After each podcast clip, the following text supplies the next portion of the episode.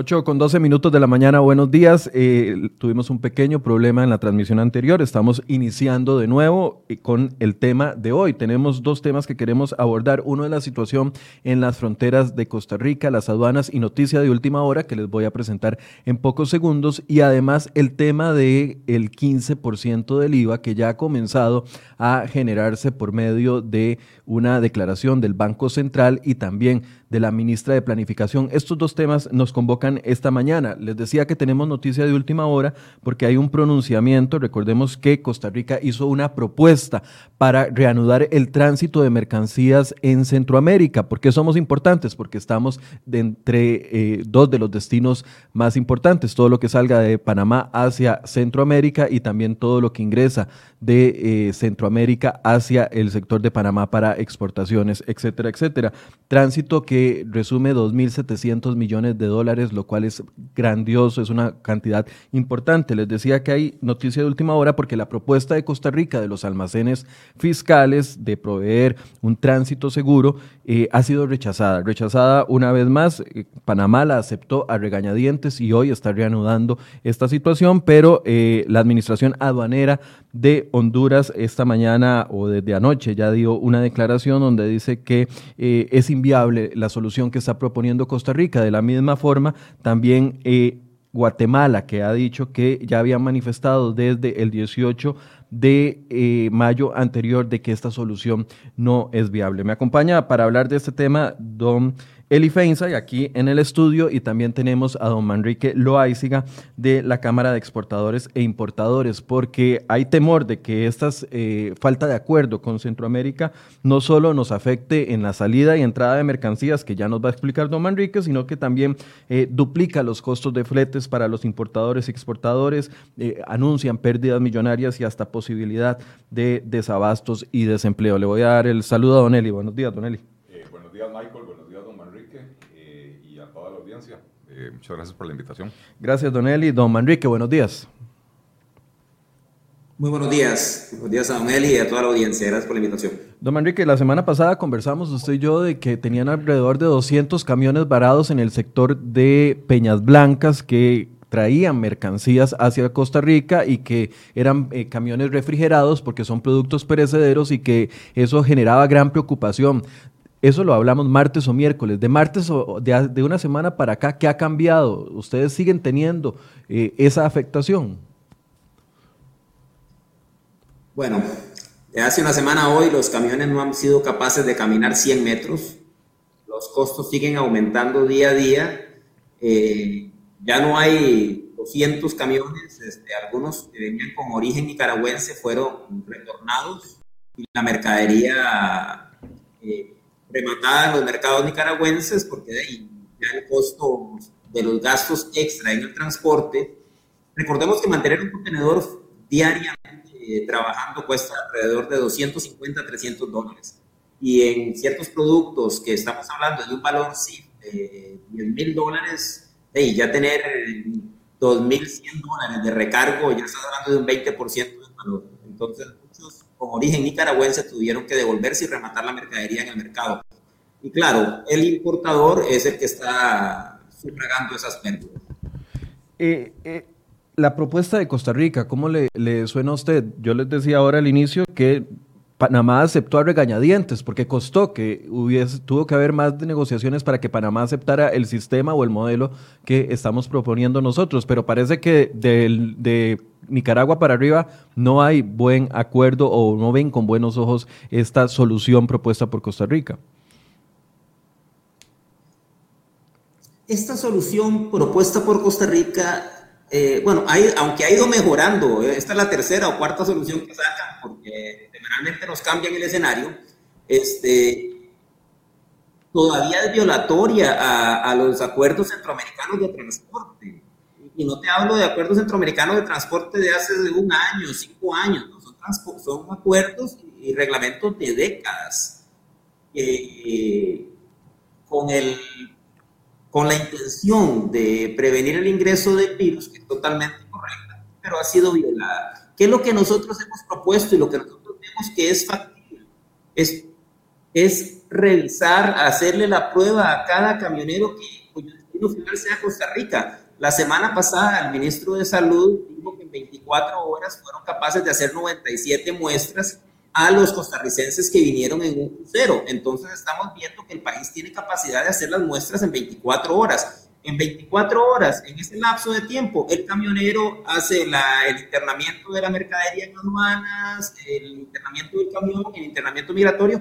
O sea, es un lapso de tiempo totalmente eh, normal y, y, entendible. Lo que pasa que los atrasos estaban de 4 o 5 días para obtener resultados y lamentablemente convertimos en político un problema que era técnico. Don Enrique, ¿hay eh, posibilidad o opción de desabasto de algunos eh, productos que importamos al país? Claro que sí, claro que sí. Este, y no solamente productos terminados, productos terminados, este, eh, recordemos que mucho material sanitario de los hogares viene de Centroamérica, pastas de dientes, jabones, papel higiénico, toallas, muchos de esos materiales vienen de Centroamérica. Este, ni hablar de productos perecederos, ¿verdad? Eh, vamos a tener ciertos problemas con algunos productos, pero también hay que recordar que hay mucha materia prima. ¿A qué me refiero con materia prima? Material de empaque. Ahorita las industrias van a tener que parar porque no tienen con qué empacar los, los materiales. Eh, incluso medicamentos, hay mucho, mucha gama de productos que ya van a empezar a, a, escasear. Estamos hablando que la frontera tiene técnicamente va para 15 días de estar, de estar cerrada. Ojo, el gobierno dice que la aduana de Costa Rica está abierta, cierto, la aduana está abierta, pero los camiones no están ingresando, o sea, son 15 días de estar parados y, los stocks no creo que aguanten mucho tiempo más. La propuesta o, la solución que ustedes están viendo entonces es realizar pruebas más seguido, más rápido en la frontera y que los camiones circulen. Y que se sostenga en frontera aquello, aquellos... Es simple. Ya vimos que Perdón. Y que se mantenga en frontera aquellos camioneros que den positivo. Perdón.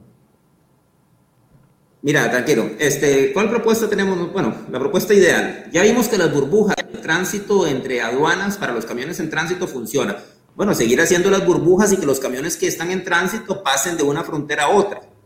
Así quitas todos los camiones de tránsito. Solamente te dejan los camiones cuyo destino final es Costa Rica y le hacemos el análisis del COVID a todos los camioneros y que solamente ingresen los que están sanos.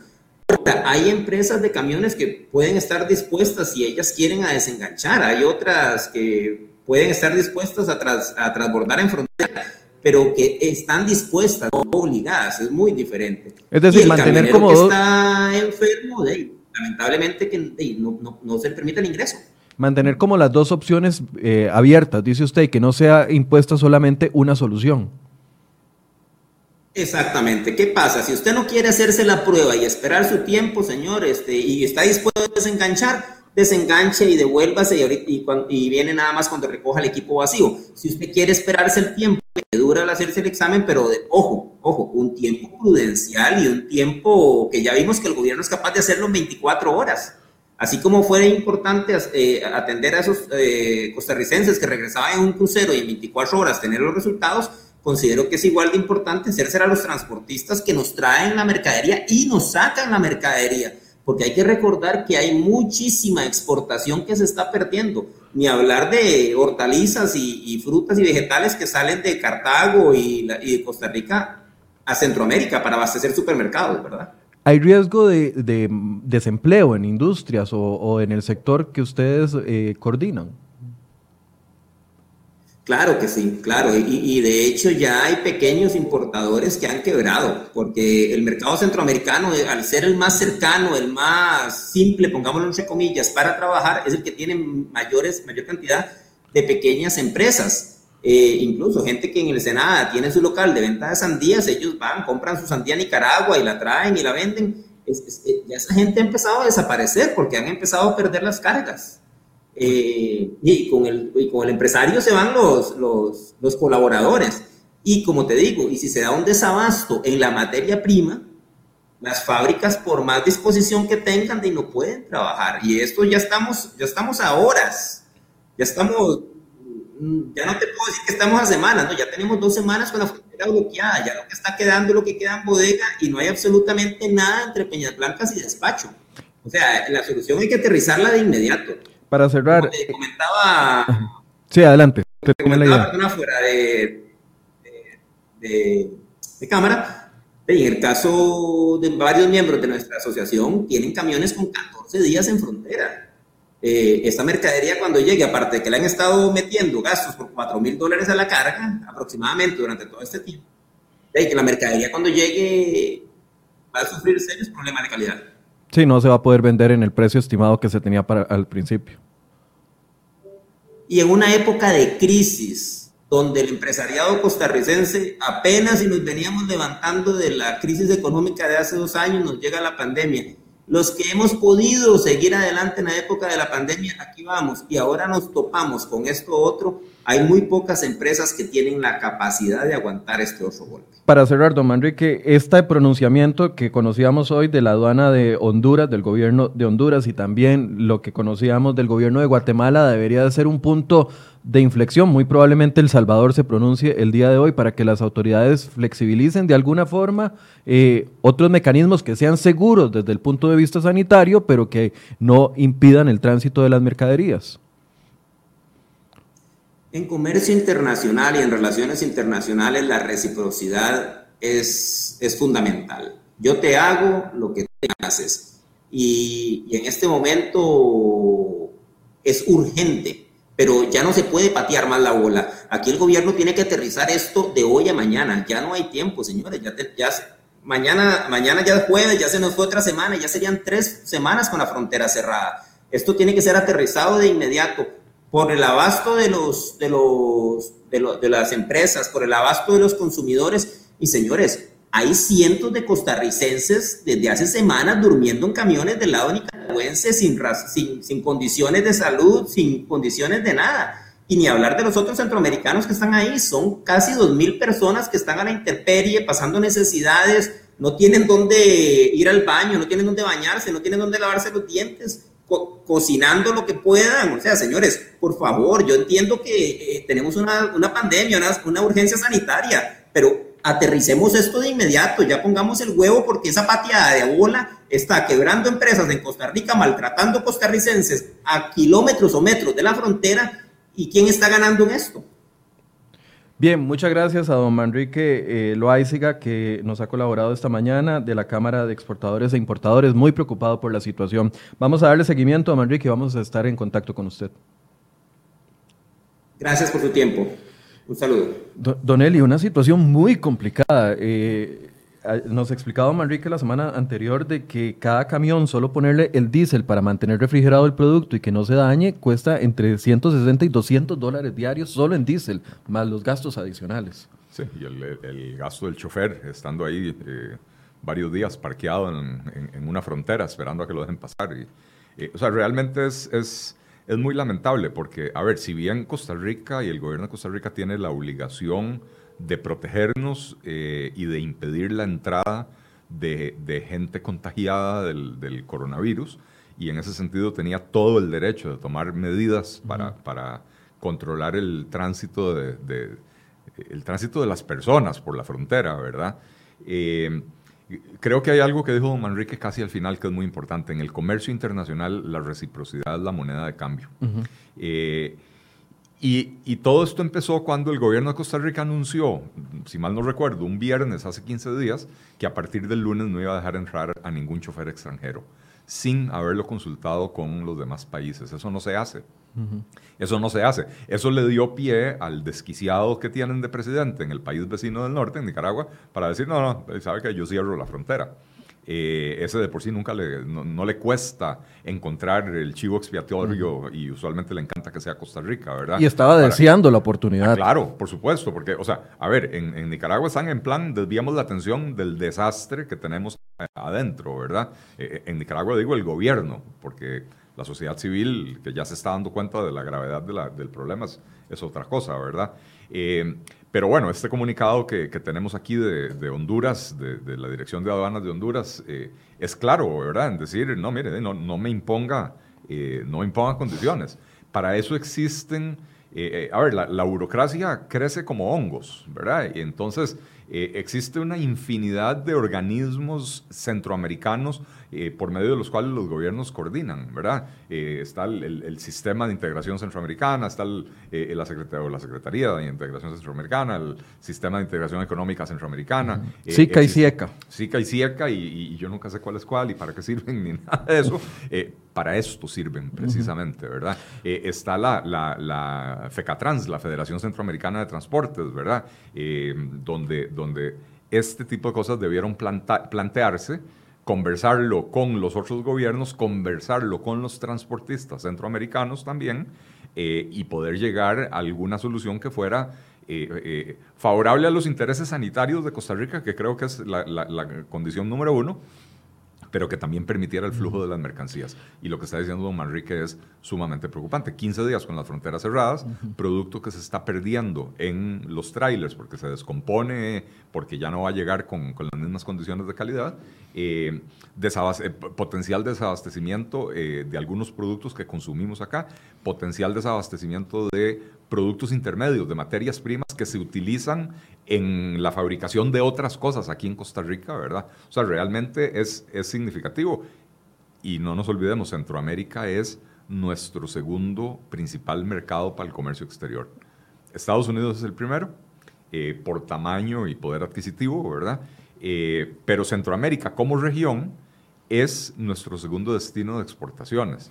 Eh, Centroamérica, que como región puede andar por 38, 40 millones de habitantes, eh, con un muy bajo poder adquisitivo, es nuestro segundo mercado de exportaciones. Ningún país de Europa, mucho más grandes y mucho más ricos, eh, o sea, con ningún país de Europa comerciamos tanto como comerciamos con Centroamérica como región. Entonces, este cierre de fronteras puede ser fatal para la economía.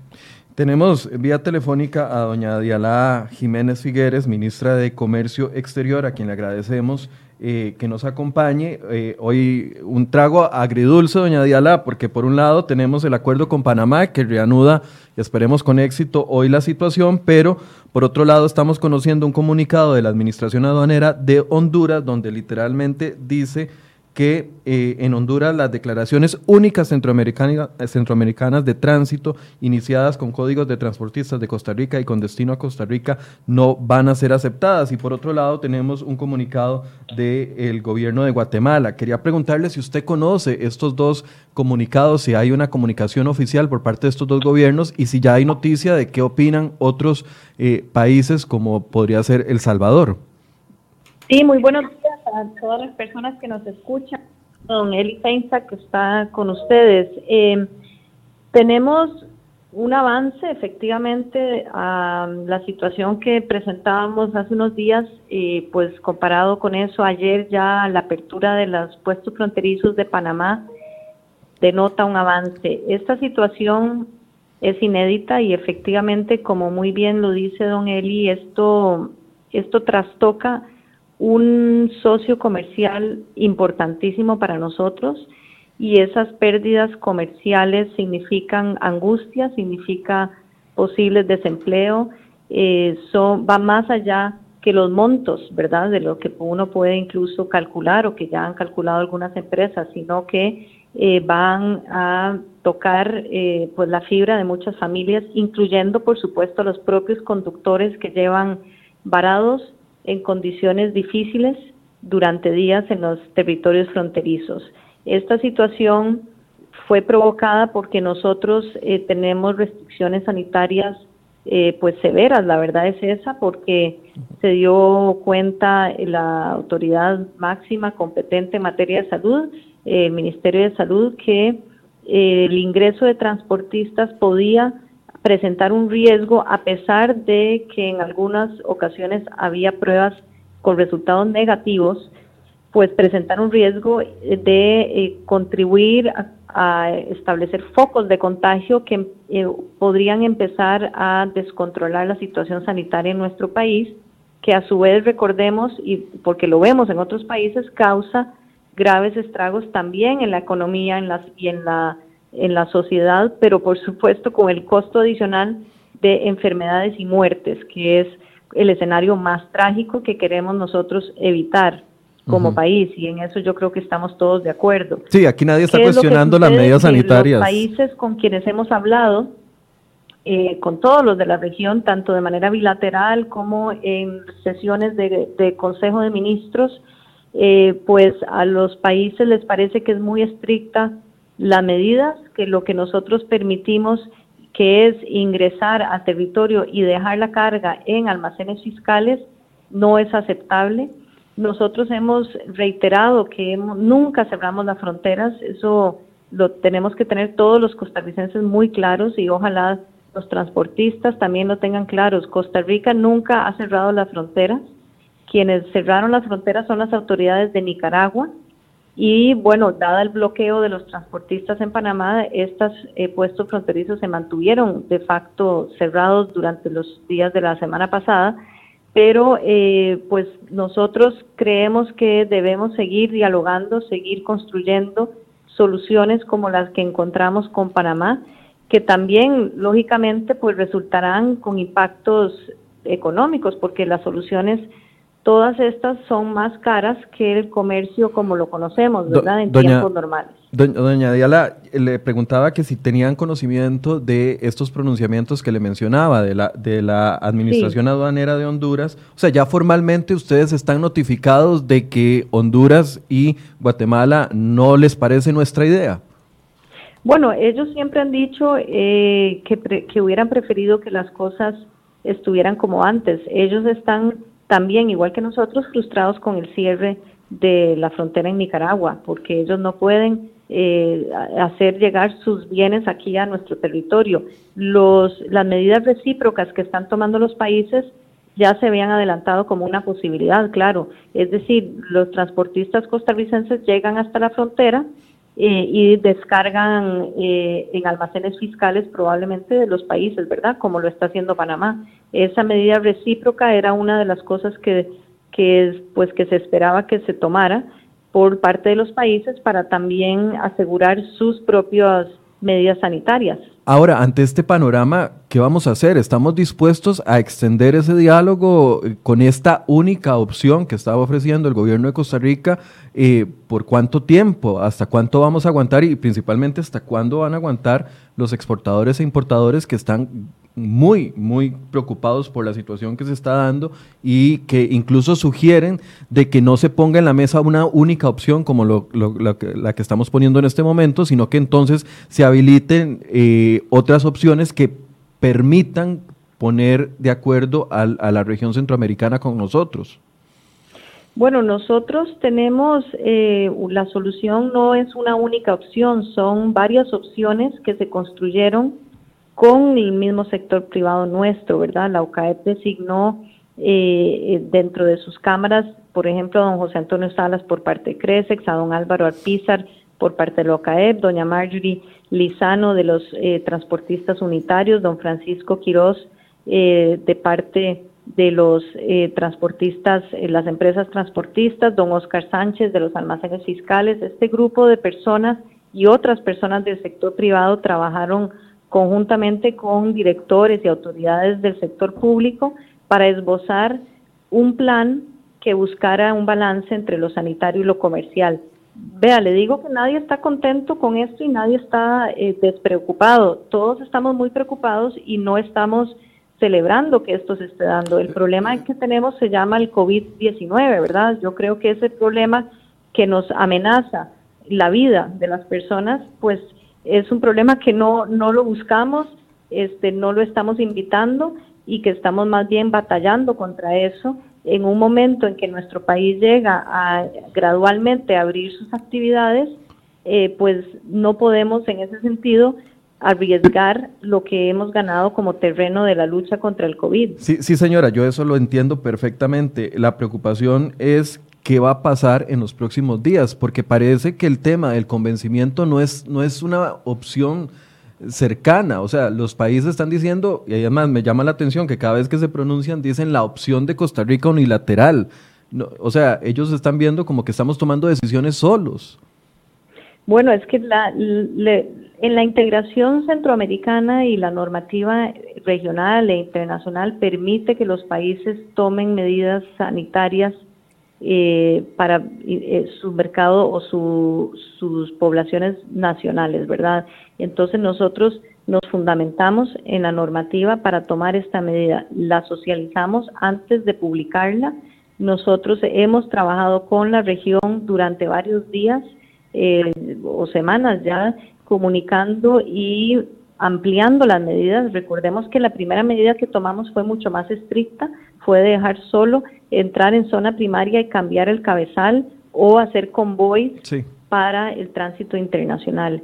A raíz de esa medida, Nicaragua decidió cerrar fronteras. Si Nicaragua no hubiera decidido cerrar fronteras, no estaríamos en esta tesitura. Sí, señora, pero, pero viendo el panorama y sabiendo las advertencias, incluso UCAEP decía esta mañana que mañana van a tener una reunión con los presidentes de cámaras centroamericanas porque están realmente preocupados y advierten de eh, de que la economía, del, o sea, que no es sostenible seguir manteniendo eso, de que hay posibilidades de desabasto, mayor desempleo en el sector, eh, pérdidas millonarias, o sea, que estamos dispuestos nosotros a ceder o todavía eso no está planteándose sobre la mesa. Yo ya creo que, ya que en vista de que nuestra idea tan buena no la quieren aceptar. Que esa presión también se ejerce en Nicaragua, la Perdón, no, les, no le entendí, es que yo estaba hablando. Doña Diala. Doña Diala, ¿me escucha?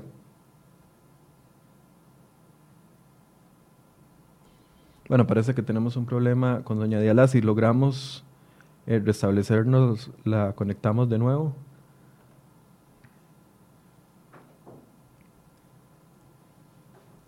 Don Eli, eh, mientras logramos reconectar la conexión con, Doña Diala, eh, situación muy complicada porque uno puede tener una muy buena idea, verla funcional para uno mismo, pero si no logra convencer a los demás, el, que tiene que ceder es uno, ¿no? Sí, sí, y, a ver, y en términos generales yo creo que la, propuesta del gobierno de Costa Rica... Eh, es muy responsable. es, responsable, no es irracional, eh, y si la hubieran llevado antes de anunciarla, eh, y, por supuesto no me refiero a la propuesta eh, de hoy, porque la propuesta ha venido cambiando a lo largo de los 15 días mientras se han venido dando las negociaciones. Pero el punto es, si la propuesta inicial se hubiera llevado a los, a los eh, mecanismos de coordinación centroamericana antes de anunciarla, probablemente se hubiera logrado algo algo similar a lo que ahora se está proponiendo, ¿verdad? Probablemente Costa Rica hubiera llegado con una posición eh, que, algunos dirían extrema, ningún transportista extranjero entra, eh, y los centroamericanos hubieran dicho, no, mire, bueno, usted tiene razón, pero ningún transportista entra, es, inaceptable para nosotros, hagamos algún mecanismo de desenganche, de transbordo, etcétera, pero haga tests y los que, y los que dan negativo, me los deja entrar, me los deja pasar, etcétera, etcétera, etcétera. ¿Qué es lo que están eh, pidiendo ahorita los importadores? Claro, claro, pero el punto es, el problema fue hacer primero el anuncio de la medida sanitaria antes de haber coordinado la medida de logística con eh, los socios en la logística, ¿verdad? Eh, entonces sí se complica, se complica mucho el, asunto. Doña Diala, se, le, se le cortó la, se le cortó la transmisión.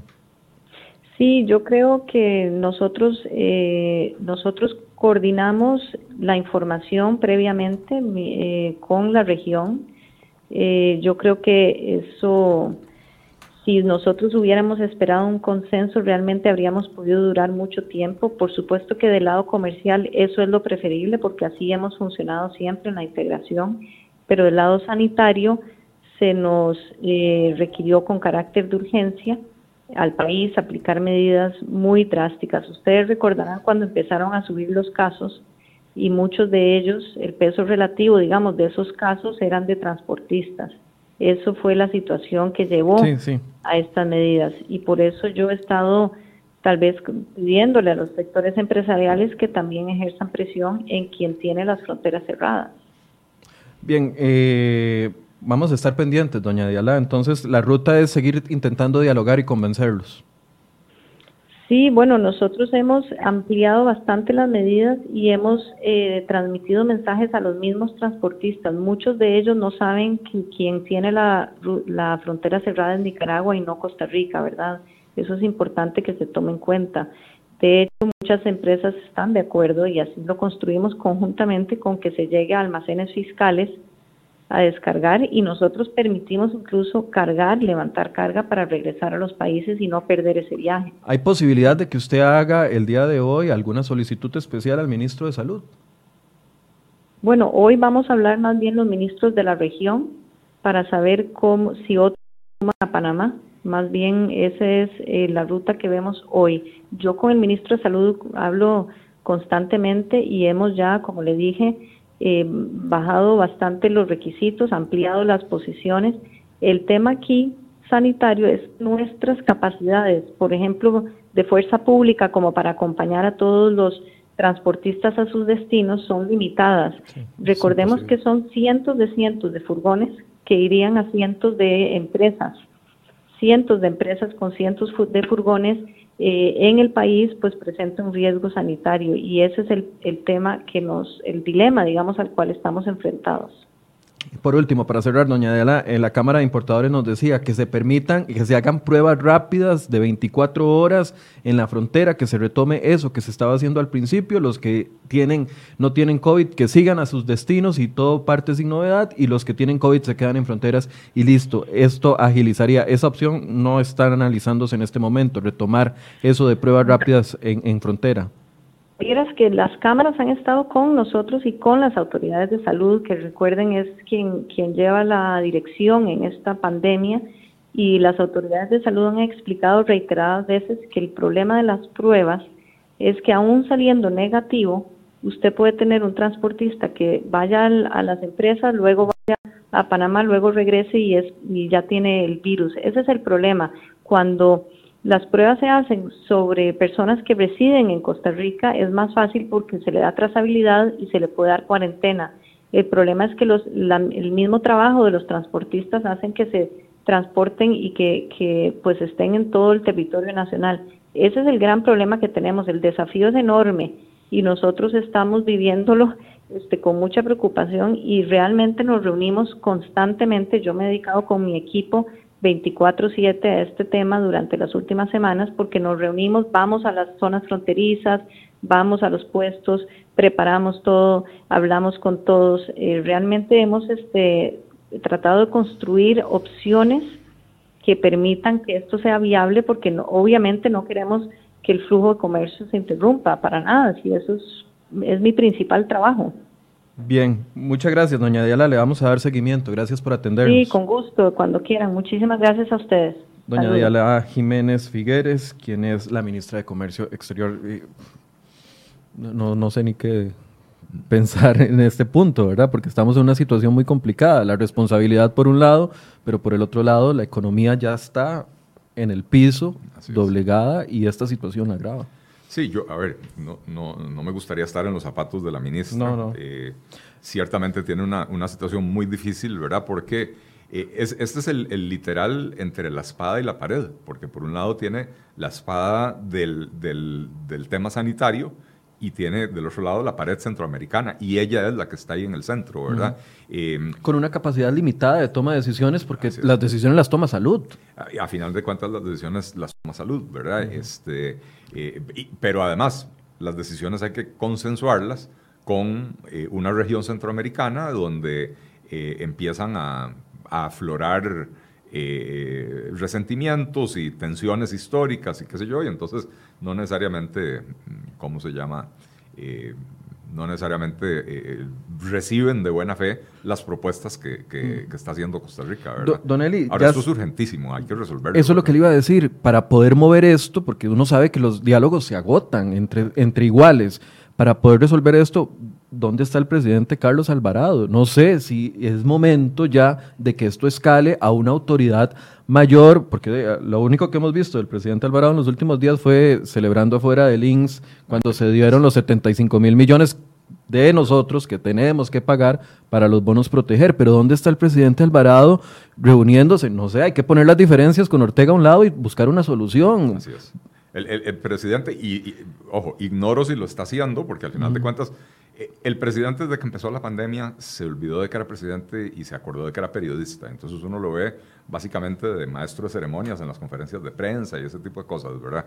Eh, probablemente en privado está haciendo otras cosas, pero uno, uno no las ve y como no se comunican no se sabe. Pero el presidente debería estar trabajando esos teléfonos 24 horas al día, hablando con los presidentes. Y si ya no se logra a nivel de ministros de comercio exterior, entonces el presidente debería estar hablando con los demás presidentes de Centroamérica, eh, tratando de buscar acuerdos a ese nivel para que de ahí permeen para abajo, para que el ministro, para que el presidente eh, le comunique a sus ministros del ramo de comercio exterior, de aduanas, etcétera, eh, cuál es la decisión y para que también se reúna con las cámaras empresariales y las cámaras de transportistas, cada presidente con los de su país, para hacerlos eh, eh, entrar en razón. Es que aquí hay muchos jugadores en, la partida, ¿verdad? Eh, están los gobiernos, pero también están los transportistas. Y los empresarios. porque lo que pasó con Panamá fue que Costa Rica había logrado un acuerdo con Panamá desde hace varios días y, y el tránsito se mantuvo suspendido porque los transportistas estaban bloqueando la frontera, ¿verdad? Entonces, eh, es, es, un es una situación muy complicada. Estamos en una época eh, excepcional y viendo lo que advertía la OCAEP y también la Cámara de Importadores de posible eh, duplicación de costos, pérdidas millonarias, desabastos importantes, más desempleo en el sector no sé, obliga a que alguno de los presidentes de Centroamérica, en lugar de estar compitiendo entre quién hace más pruebas y quién hace menos pruebas, eh, lo digo por Nayib Bukele y, lo, y, la respuesta que dio el gobierno de Costa Rica, no el presidente, eh, obliga, a, no sé, a una cumbre extraordinaria para buscar soluciones. Eh, con la ventaja de que hoy hacer una cumbre es muy fácil. Virtual, correcto. Ponerse de acuerdo una hora, hoy en la tarde veámonos por Zoom y, y se reunieron, ¿verdad? Correcto. Este, pues sí, ahí, ahí, ahí es donde debería estar el liderazgo del presidente, ¿verdad? Lo que pasa es que eh, yo creo que a veces a los presidentes en Costa Rica se les olvida eh, que, fueron elegidos para manejar la situación, eh, la que les gusta y la que no les gusta. A todos les encanta ir a la ONU. A todos les encanta ir a la Organización Mundial de Salud a proponer bancos de, información eh, sin patente y sin, y sin derechos de, autor o propiedad intelectual. Eso, eso a todo el mundo le encanta porque... Ideas verdes. claro, eh, este, todo eso consigue titulares internacionales, ¿verdad? Y salir en la portada de la revista Time y, todo ese tipo de carambadas. O... Eh, hay presidentes de Costa Rica que van a, en el pasado han tratado de ir a meterse a pacificar Serbia o Palestina, ¿verdad? Eh, y se les olvida eh, el día a día que tenemos aquí eh, y nuestra región es parte de ese día a día. Entonces el presidente debería estar ejerciendo su liderazgo ahora para resolver esta situación. dando un poco el salto al segundo tema que teníamos para que tenemos para el día de hoy, que me interesa mucho que escuchar su opinión. Todo el mundo aplaude la estrategia de salud, pero la estrategia económica cada día tiene menos aliados. Eh, ¿Cuál es la estrategia económica? Porque yo creo que no es que tiene menos aliados, es que no, no hay una estrategia clara de parte del gobierno. Y entonces es difícil aliarse a algo que uno no conoce, a, uno, a, algo que, cada día cambia, ¿verdad? Eh, cuando la ministra de, de Planificación agarra y dice, si no se portan bien, les subo los impuestos, pues, eso es como cuando, como cuando uno era un chiquillo, pero un chiquillo de, de nueve años, terrible, malcriado, y la mamá le decía a uno, si, si no termina la tarea, no ve la isla de Gilligan. Ya con la isla de Gilligan perdía la mitad de la audiencia, que seguro ni saben qué es eso. este, pero bueno, si, si, no termina la tarea, no, no, ¿De qué estará hablando ese señor? Ah? Exactamente. Google. Google. La de Gilligan era un programa muy bonito. Este, eh, eh, ¿Cómo se llama? Eh, me recordó eso, ¿verdad? No, no, esa no es la forma de tratar a, la ciudadanía de un país. Eh, si, si usted cree que hay que subir los impuestos, cosa con la que yo no estoy de acuerdo, pero si usted cree que hay que subir los impuestos, dígalo, pero no me diga que es culpa mía, ¿verdad? Si la gente está saliendo a la calle es porque se han venido relajando las medidas, cosa que me parece bien, ¿verdad? Porque tenemos que empezar a reconstruir o a construir esa nueva normalidad, ¿verdad? Eh, pero, pero entonces, ¿cómo, ¿cómo van a encontrar aliados eh, cuando uno no hay una estrategia clara? Dos, cuando hacen el gran anuncio de que van a hacer el gran anuncio eh, de las medidas económicas, no hacen el anuncio, sino que anuncian otra vez que después van a hacer el anuncio. Y cuando hacen el gran anuncio, lo que anuncian es medidas puntuales, la mayoría de las cuales buenas, pero que no constituyen esa estrategia, ¿verdad? Entonces, eh, eh, seguimos sin ver cuál es la estrategia del gobierno. Ahora, sería muy inocente por parte de uno como ciudadano pensar o creerse el discurso de que fue una confusión entre el, gobierno y el ministro de Hacienda cuando se habló de impuestos y que después el presidente le jala las orejas en público y dice no, no vamos por ese camino. Doña Pilar lo niega durante varias semanas, dice no, no vamos por ese camino. Pero a ver, hace como pato, camina como pato, tiene cola y tiene pico lo ha mencionado el tema de impuestos, lo ha mencionado el ministro de Hacienda, lo ha mencionado el Banco Central y lo ha mencionado el BID y lo ha mencionado la ministra de Planificación. Estamos hablando del Consejo Económico. Esa es la voz que está escuchando el presidente. Entonces sería muy inocente de parte de nosotros seguir diciendo, no, no, no, no nos van a meter impuestos. Eh, yo creo que, que e, e, e, efectivamente cuando el pato hace cuac es porque es pato y uno tiene que fijarse porque si está muy cerca de uno lo va a morder, ¿verdad? Este, em, le va a costar mucho, o sea, si esa es la estrategia del gobierno, le, va a costar mucho encontrar aliados, eh, porque no podemos seguir poniendo la carreta delante de los bueyes. En Costa Rica seguimos con esta necesidad de, eh, hace falta plata, subamos los impuestos, como que si hubiera un barril sin fondo del cual sale la plata de los impuestos, como que si no tuviera un efecto económico importante eh, la subidera de impuestos. Este, hace un año y medio, porque llegamos a una situación extrema y estábamos al, al borde de un precipicio, finalmente se aprobó una reforma fiscal. Esa reforma fiscal produjo un incremento importante de la recaudación eh, la recaudación el año pasado tuvo un crecimiento excepcional, muy por encima de la inflación, muy por encima del ritmo de crecimiento de la economía. Eh, y ojo, no es normal cuando una economía está ralentizada, como la economía costarricense venía antes de la pandemia, eh, usualmente la recaudación tiende a, caer o por lo menos a no crecer mucho, ¿verdad? creció porque se aprobó la reforma fiscal. Y sin embargo, el año pasado tuvimos el déficit fiscal más alto desde que se terminó la crisis de los años 80. Eh, y esto refuerza algo que los economistas hemos venido señalando desde hace mucho tiempo, algunos economistas hemos venido señalando desde hace mucho tiempo. Cuando usted estudia, cuando usted analiza la historia económica de Costa Rica, cada vez que ha habido un incremento en la recaudación, por, por el motivo que sea, ya sea porque hubo una reforma fiscal y, y entonces hay nuevos impuestos, o porque hubo un periodo de bonanza económica que produjo una recaudación extraordinaria, eh, cada vez que ha sucedido eso, el, digamos, supuesto beneficio de la mayor recaudación se dilapida en pocos años. Eh, sucedió eh, durante el gobierno de Figueres que hubo una, una reforma fiscal en aquel momento, si mal no recuerdo, fue cuando se creó el impuesto, impuesto único de los combustibles, me parece, o no, sí, no, recuerdo, pero en el gobierno de Figueres hubo, en el gobierno de Figueres lo, que sí recuerdo es que hubo una, una reforma fiscal que produjo un brinco de la recaudación de un año al otro de un punto porcentual del PIB, ¿verdad? Eh, que, es, que es importante. Eh, y, y, a los a los 3, 4 años ya otra vez el déficit fiscal había vuelto a crecer. Claro, es que cuando si hay plata hay gasto. Ah, cuando hay Está la tentación de gastar y gastar y gastar y gastar. Ese es el problema, que esa es la mentalidad del sector público costarricense. Si hay plata, entonces gasto.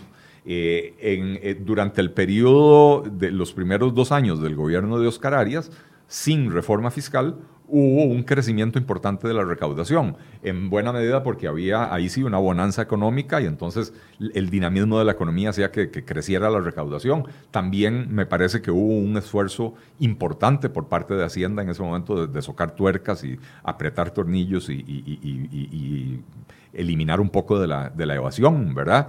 Eh, y entonces eso produjo un aumento en la recaudación, pero ya sabemos qué pasó a partir del 2008-2009, ¿verdad? Se disparó el gasto público. Eh, en el 2018, en diciembre del 2018, aprobamos una subida de impuestos y en el 2019 terminamos con el déficit fiscal más alto de los últimos 40 años. Pero por eso, ya, ya, se tiene que cortar ese, o tenemos que dejar en el pasado, dar el paso adelante y decir, bueno, ya la gloria de la aprobación de un, de un, de una regla fiscal, eh, de una regla fiscal, bueno, sí, una regla fiscal y, y, un, y un, eh, una reforma fiscal. Ya, o sea, la situación es hoy, no es lo que logramos hace seis meses. Hoy es donde se necesita que Recorte de gasto público. Eh, el tema es que nunca hemos hecho el esfuerzo del recorte del gasto público. Eh, si, si, algo, si un mérito tuvo la reforma fiscal del 2018, es que, a diferencia de todas las anteriores propuestas de reforma fiscal, la del 2018, eh, si bien subía los impuestos, también tenía medidas significativas no de corte del gasto, de contención del gasto. Y entonces ya eso era un cambio y era un cambio bienvenido, ¿verdad? Los cambios que se introdujeron, por ejemplo, en la forma del cálculo de las anualidades, eso tiene un impacto importante. No es un recorte del gasto, es contención del gasto, pero sí tiene un impacto significativo. Lo que pasa es que ahora ya empezamos a ver también que esas medidas las están empezando a diluir. ¿Verdad? Y entonces... Eh, em, Le aprobamos el levantamiento de la regla fiscal a las municipalidades. en contra de la recomendación del ministro de Hacienda.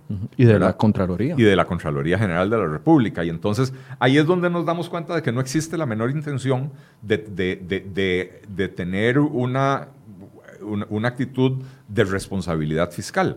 No, no, la hay, no la hay. Ahora están empezando a ver cómo hacen para eh, zafarse de la regla fiscal. Eh, la pandemia les ha dado una, una magnífica excusa para, para, zafarse de ella. Eso está incorporado en la ley, ¿verdad? Pero, pero eh, me parece que la pandemia también nos obliga a cuestionarnos, Michael, cuál es el tamaño del Estado costarricense, ya no que queremos y ya no que, que necesitamos, cuál es el tamaño del Estado costarricense que nos podemos dar el lujo de tener en vista de las circunstancias, con una economía que está cayendo, con una economía que se va a contraer.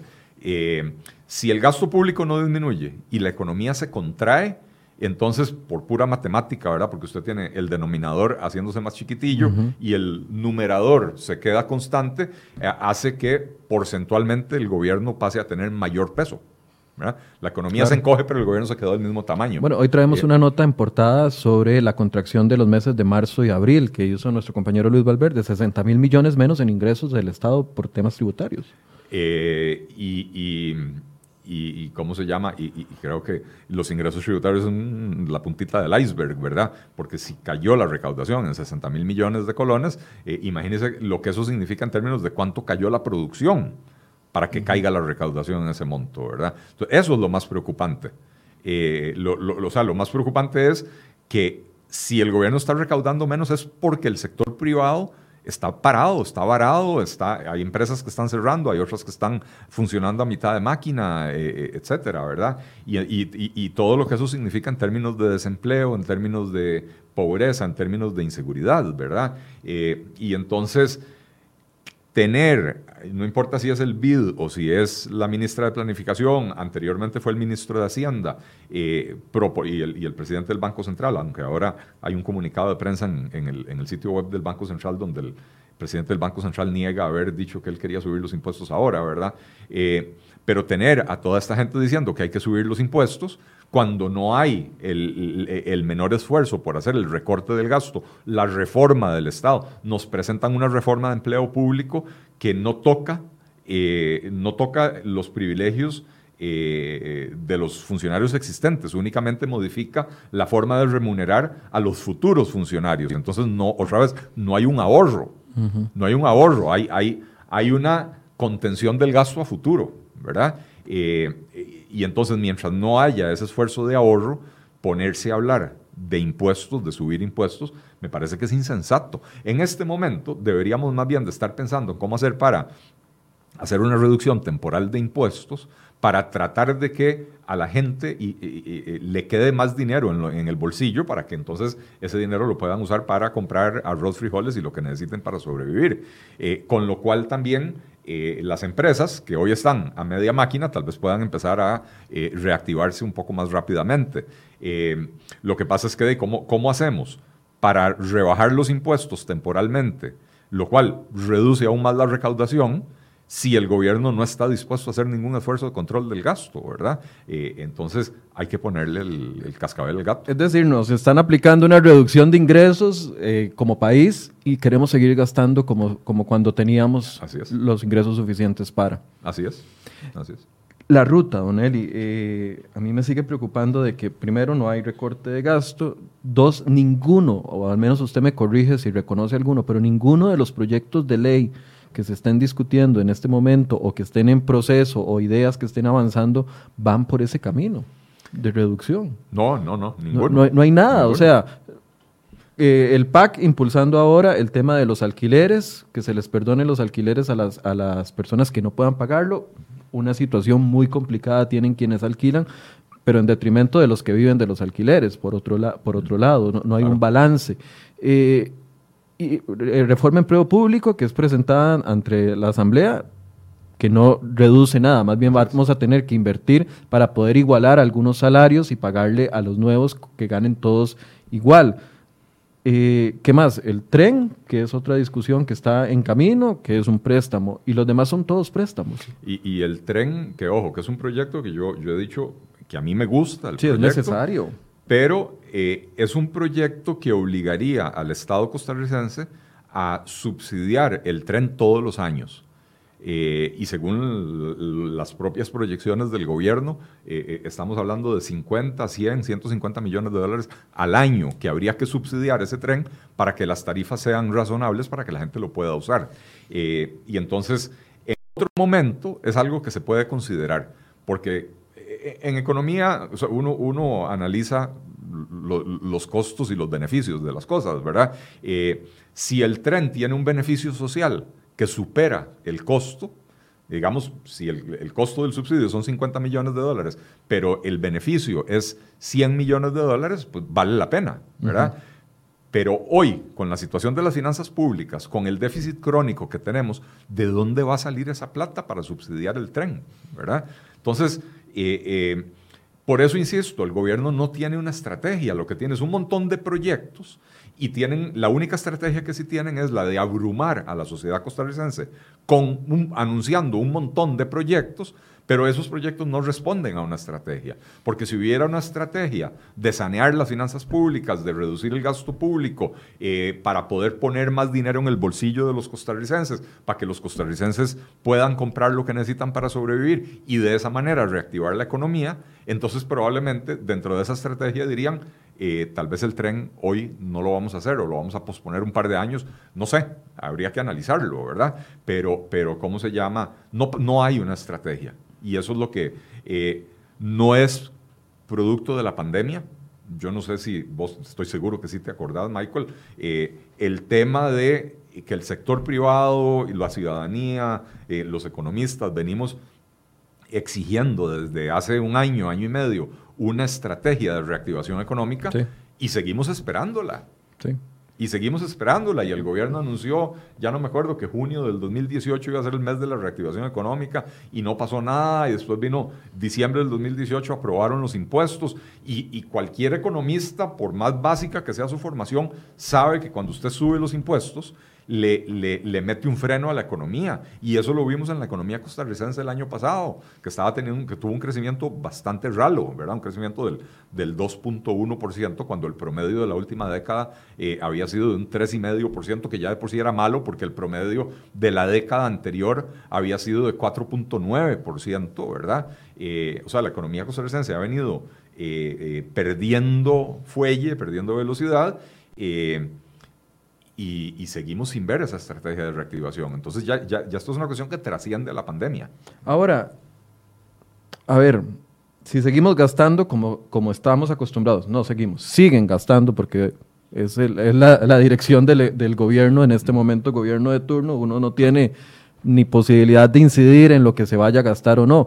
Si ellos se mantienen empecinados en que van a seguir con todo el, Porque el recorte de gastos ha sido de 170 mil millones, que yo lo he dicho en varias ocasiones, en un presupuesto de 10.5 billones, eso no es nada. Eso es absolutamente nada. No, no, solo no es nada, Michael, no, no es un recorte real. Eh, es solo para decir que estamos recortando. Es que, es que ese recorte, esos 170 mil millones de, de, de colones, no es que alguien se sentó y dijo, veamos a ver, eh, veamos a ver qué, de dónde podemos sacar plata. Eh, o sea, veamos a ver qué programas podemos cerrar, reducir, etcétera, para generar ese ahorro. No, lo que pasó fue que vino la pandemia. La pandemia puso al país en un estado de animación suspendida eh, y entonces hay muchas actividades del gobierno que no se pueden llevar a cabo. Porque, a ver, ¿qué fue de lo primero que pasó? Se, suspende el año escolar. No, bueno, se, pone en, suspenso, digamos, en pausa. Eh, y eso provocó que el Ministerio de Educación no contratara, el Ministerio de Educación siempre a principio del año escolar contrata a varios centenares o miles de maestros nuevos todos los años. Y entonces este año no se contrataron. Entonces esas plazas que estaban en el presupuesto, que se iban a llenar y no se llenaron, eso genera un ahorro automático. Pero no fue porque el gobierno dijo, vamos a ver de dónde recortamos, fue porque al suspender el ciclo lectivo, ya no necesita esos maestros y entonces la plata ahí está, ¿verdad? Pero ¿dónde están los ahorros? Si tenemos miles, cientos de, no, sé si cientos, pero al menos decenas de miles de empleados públicos teletrabajando. Las facturas de luz, de agua, de servicios, de teléfono. Bueno, eso, esos son los 170 mil millones de colones. Por eso, por eso es una eh, eh, es una gota en el mar, ¿verdad? es, eh, no, es, como vos bien lo decías, en, un presupuesto de 10.4 billones de colones, 170 mil millones de colones es nada, ¿verdad? Es, un confite. No, no, hay un verdadero esfuerzo y no hay el esfuerzo. Esos 170 mil millones son producto, en su mayoría, son producto de esto que estoy diciendo. Actividades que el gobierno tenía programadas y que ya no va a poder hacer. En el Ministerio de, Relaciones Exteriores, de todos los viajes, porque es un ministerio, y en el COMEX, son ministerios que por la naturaleza de su trabajo tienen que estar viajando todo el tiempo. Bueno, ahora no hay aviones, ahora no hay vuelos, entonces ahí están ahorrando plata, pero no fue porque dijeron, veamos a ver en qué ahorramos.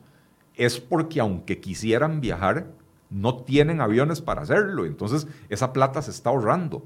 Pero el próximo año, cuando se normalice la situación, vuelven a viajar, ¿verdad? Entonces no hubo un recorte del gasto. Lo que hubo fue un ahorrillo temporal. Don Eli, caminamos en una ruta con las grandes diferencias y entendiendo las grandes diferencias, pero en esta situación actual en la que estamos, donde queremos seguir gastando y no hay ingresos nuevos o nos quieren meter impuestos para eventualmente eh, sufragar estos eh, recortes que no se quieren hacer, caminamos en una ruta peligrosa como la está caminando en este momento, por ejemplo, Argentina, cayendo en un default.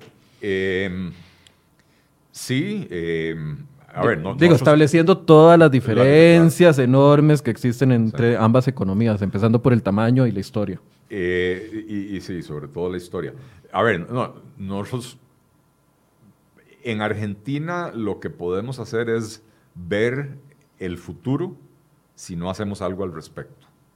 ¿verdad? No es que nosotros estamos en la situación de Argentina, eh, Todavía podemos pagar las deudas. Si, yo critico la irresponsabilidad fiscal de los gobiernos de Costa Rica, eh, lo, de Argentina está completamente en otro nivel, ¿verdad?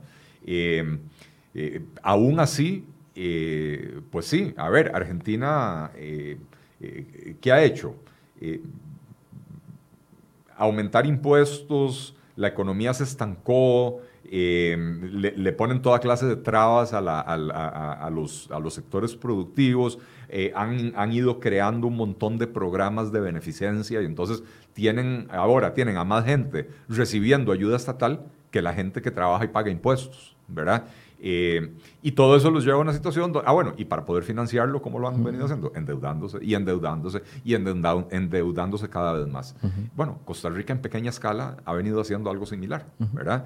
Eh, no estamos al nivel de Argentina, eh, dichosamente en Costa Rica todavía hay más gente que trabaja que la que recibe ayuda estatal, bueno, antes de la pandemia antes de la pandemia, ¿verdad? Es que eso es lo que quiero decir, no, no, no poniendo el historial de, de, los últimos 50 años, poniendo la actualidad de hoy. No tenemos ingresos, queremos seguir gastando Así es. y la única solución que uno ve que están anunciando es aumento de impuestos. Entonces, y espero yo que Liberación, la Unidad Social Cristiana se mantengan firmes en defendernos de más impuestos. Entonces... Yo no sé, yo veo a, algunos diputados eh, en un plan tan de no cuestionar nada, ¿verdad? Sí, es que no hay, eh, no hay control. se- se metieron en un patín de que la pandemia lo justifica todo y de que el- la magnitud de la emergencia es tanta que ya los principios no importan, sino que ahora de cualquier cosa, hay que liberar a las municipalidades del- del- de la regla fiscal, ah, liberémoslas. Hay que subir los impuestos, y probablemente también van a, van a salir muchos a decir, eh, sí, eso, pues no, no, no, es una pena tener que subir los impuestos. es pero lo no- responsable otra". en este momento, Sí, es la sí. típica hablada. Así es, así es. Eh, así que yo lamentablemente no, no, de no le tengo ya tanta confianza. Eh, ojo, yo creo que esta Asamblea Legislativa eh, a todos nos sorprendió en los primeros dos años, hicieron un trabajo bastante mejor del que en el, el costarricense en términos generales esperaba de ella, ¿verdad? Eh, y, y cuando empezó la pandemia también asumieron una posición de eh, Costa Rica primero, ¿verdad? Y hagamos lo que hay que hacer para, para poder enfrentarla de la mejor manera. Pero bueno, señores, ya pasaron dos meses.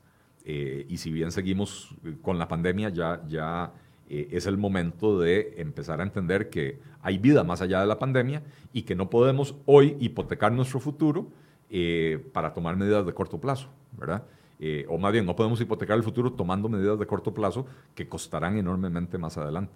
Y entonces sí, el crecimiento de la deuda, eh, eh, el crecimiento del gasto público, la creación de nuevos programas sociales que han sido una nece- necesidad en la pandemia, pero que Pero no son gratis. que No, no son gratis. Salgamos de esa, de esa fantasía de que Así la es. plata crece en los, en los árboles y que eh, estas ayudas sociales no- nos están saliendo de gratis. o Así sea, es. es una inversión como país que estamos haciendo. Eh, es una inversión que estamos haciendo con recursos que no tenemos, con la recaudación del gobierno cayendo, cuando ya de por sí partíamos de un déficit fiscal altísimo, ¿verdad?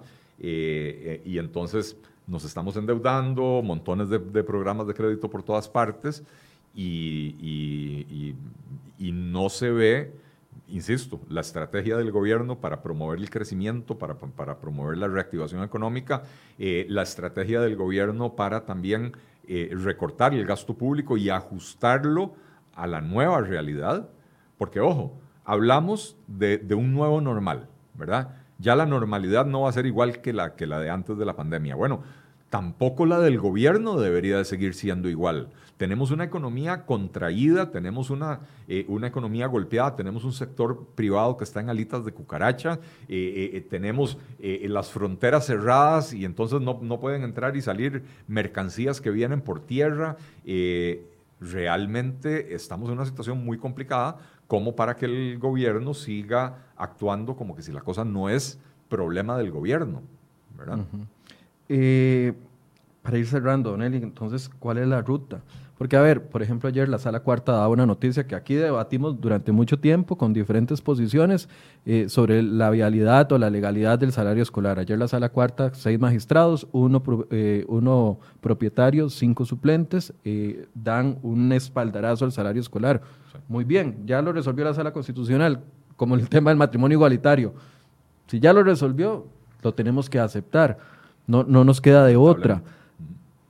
Pero eh, si no hay ingresos, ¿de dónde pagamos ese salario escolar? Bueno, eh, tal vez, tal vez la, la- la situación... eh, Lo, que lo nos- que quiero decir, perdón, no sé si me expliqué bien. Sí, sí. Podemos seguir defendiendo de que el Estado permanezca en- íntegramente como está. Pero si no hay recursos, eventualmente un pronunciamiento de la sala constitucional que diga que no se puede eliminar el salario escolar o que no se alguien que diga no se puede eliminar la planilla, la realidad nos va a pegar una cachetada en la cara y nos va a hacer entender de que la legalidad está ahí, pero la realidad económica es otra. Así es. Tal vez, Michael, el, el ejemplo que más nos debe de servir para reflexionar no es el de Argentina, aunque lo tenemos más cerca en el tiempo y en, y en la distancia. Eh, el ejemplo que nos debe de servir es el de, el de Grecia eh, hace, ya no sé, 10 años fue más o Sí, menos. sí. Este, porque Grecia siguió una ruta muy similar a la que ha venido siguiendo Costa Rica, de hacer crecer el aparato público, de mejorar las remuneraciones de los, de los funcionarios públicos, eh, de, de- ofrecerle a la gente que el gobierno o el Estado les resolvía el problema, ¿verdad? De ponerle trabas al, al sector productivo, etcétera. Eh, y es la ruta que ha venido siguiendo Costa Rica. Y en Grecia los detonantes de la crisis fueron muchos pero el momento en que la gente común captó que estaban verdaderamente en problemas, Michael, fue el día que el gobierno se quedó sin plata para pagar pensiones. Y entonces, como las pensiones las retiraban en cajero automático con, una tarjetita de débito, de crédito, de lo que fuera, ¿verdad? Eh, las filas de adultos mayores esperando en los cajeros automáticos para poder retirar su pensión y, salían frustrados porque no había plata, ese fue el día que la sociedad griega cayó en cuenta de que ya la situación se había vuelto, se había vuelto insostenible. Y a partir de ese momento, eh, eh, paulatinamente empezaron a ver más y más viejitos durmiendo en la calle porque no podían pagar sus alquileres o sus viviendas o lo que fuera, ¿verdad? Y, de ahí la situación se, terminó por, por, deteriorar, ¿verdad? Eh, ¿qué, ¿Qué es lo que quiero decir con esto? Es que uno puede hablar de cifras económicas, pero las crisis económicas tienen una dimensión humana muy fea y muy grave, ¿verdad? Eh, y en Costa Rica ese es, el camino que hemos seguido, el camino de Grecia. En Grecia también tenían en las instituciones públicas jardineros que ganaban más que los ministros, como tenemos aquí en Costa Rica. Como los choferes de la UCR, los, los tráficos de la UCR. Exactamente, exactamente. Y entonces, bueno, eh, Grecia cayó en una situación, una crisis profundísima de la cual lo tuvieron que rescatar eh, eh, la Unión Europea, el Fondo Monetario Internacional, el Banco Mundial, etcétera, con condiciones muy duras, ¿verdad? Con condiciones de reforme, reajuste, reduzca el gasto público, reduzca la planilla estatal.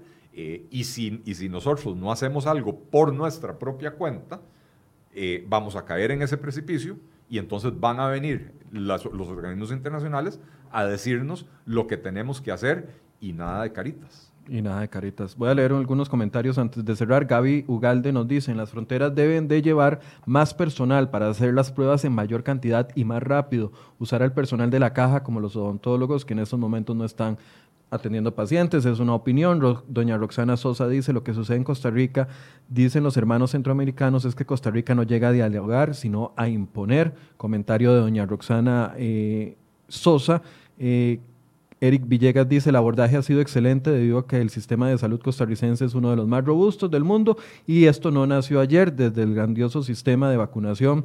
Esto no es un logro del PAC. Eh, Dice Mauren González, la gente no hace caso, liberan todo el comercio y restringen las reglas y salen un montón de contagiados y va a ser culpa del gobierno, mejor mantenerse así y hay varios eh, comentarios en ese sentido. Vamos a darle seguimiento, tal vez Don Eli, una conclusión sobre los dos temas que, definitivamente hoy van a ser temas de qué hablar. Por, cierto, mañana viene Pilar Garrido, doña Pilar Garrido, ministra. Mm. Vamos a conversar sobre el tema de eh, impuestos.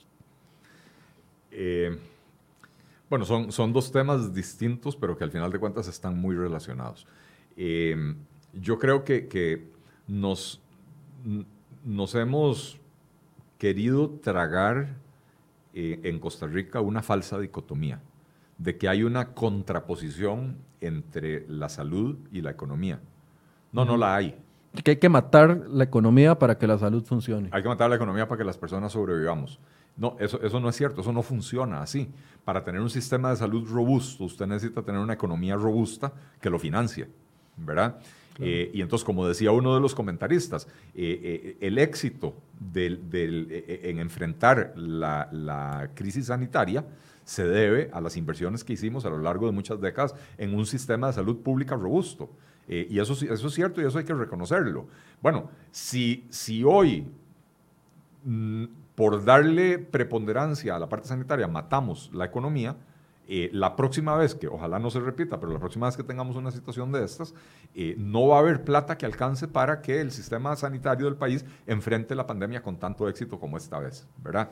Eh, y esto no quiere decir que entonces hay que relajar las medidas y, que no nos importe que la gente se muera. Es que a mí me hace gracia, es que la gente dice, si no hacemos esto, entonces que se muera todo el mundo. No, no estamos diciendo eso. no, exactamente. No se está diciendo eso. No estamos diciendo eso, estamos diciendo que eh, los países alrededor del mundo y Costa Rica también están ensayando, porque algo que tenemos que entender es que esta pandemia es una, una situación tan nueva, que, que, es más lo que no sabemos que lo que sí sabemos. Entonces, cuando los gobiernos anuncian medidas de relajamiento, en realidad están ensayando, están poniendo a prueba lo que creen que es la mejor manera de relajar eh, el confinamiento y, reactivar la economía. Eh, y entonces podemos observar lo que han hecho en otros países. Eh, China, China se relajó y de pronto le apareció un, foco de contagio en otra región del país. Pero, pero, pero bueno, hay países que han, que han enfrentado las crisis, la crisis de diferentes maneras y podemos observar lo que están haciendo otros países y tratar de aprender de lo bueno que hicieron y también aprender de lo que no hicieron bien para no, para no repetirlo, ¿verdad? Pero eh, sí es necesario que eh, le pongamos mucha atención a la situación de la economía costarricense porque hoy en día tenemos por lo menos 440 mil personas ya recibiendo bonos proteger y hay otros 200 o 300 mil más que han... 400 mil más. 400 mil más que ya solicitaron los bonos proteger. Eh, la plata, no va a alcanzar. Digo, Y que eso, va a ser una bronca que nos va a explotar en, mes y medio, porque ya están depositando el segundo bono proteger. Viene el tercero, es decir, para el mes de julio, y ya no hay cuarto, a menos de que eh, se extienda el plazo, que no sabemos si se va a extender y principalmente dónde va a salir esa plata. Eh, yo ahora no recuerdo los, los cálculos iniciales, pero cuando se habló del bono proteger, si mal no recuerdo, se hablaba de más o menos unas 300 mil ayudas por tres meses. Eh, y ya vamos por 800 mil. 800 mil y no por tres. Va a haber que prolongarlo, ¿verdad? Entonces el costo de esto es tres o cuatro veces lo que se había estimado originalmente. Ok, una, una vez más, ¿de dónde sale la plata? Eh, ya dijimos que, salario escolar ya, ya murió porque ya la sala cuarta lo resolvió. Pero solo el salario escolar, Michael, representa un gasto de 140 millones de colones al año. Entonces, solo, con la, solo si se hubiera eliminado el, salario escolar, ya no se puede porque ya la sala cuarta dijo que no, pero solo si, se hubiera eliminado el salario escolar, ahí tenemos un ahorro casi similar a los 170 mil millones de colones que, dice el gobierno que, que está ahorrando, ¿verdad? Eh, entonces, eh, en vez de andar buscando en los pichuleos, ¿verdad? En el famoso cuento de los consultores y las galletas y el licor, empecemos a buscar a dónde podemos obtener ahorros significativos para poder financiar estas cosas mientras salimos de la pandemia. Muchas gracias, Don Eli. Un placer, Michael. Gracias por la invitación. Gracias a toda la audiencia. Eh, que tengan todos un buen día y vamos a darle seguimiento a, estos dos temas. Les recordaba que al principio del programa que teníamos noticia de última hora con la posición de Honduras y también de Guatemala con respecto a la propuesta de Costa Rica. Doña Diala Figueres, Jiménez Figueres, nos indicó de que el camino es ese, que van a tratar de dialogar, eh, camino que algunos sectores como ya la UCAEP y las cámaras ven como infructuoso. Esperamos de que esas son consecuencias que anuncian ellos de que va a haber duplicación de costos, pérdidas millonarias, desabastos importantes en el país y mayor desempleo, eh, no se llegue, al menos en este sector, y que logremos eh, establecer una comunicación fluida con Centroamérica. Gracias por su compañía. Como les decía, mañana vamos a debatir y vamos a hablar sobre el tema del nuevo eh, proyecto de ley sobre empleo público específicamente, pero además vamos a abordar esta posición de gobierno de aumentar el IVA a un 15%, posición que no nos la dicen claramente, pero nos van anunciando poco a poco que ese es el camino. Muchas gracias por su compañía y muy buenos días.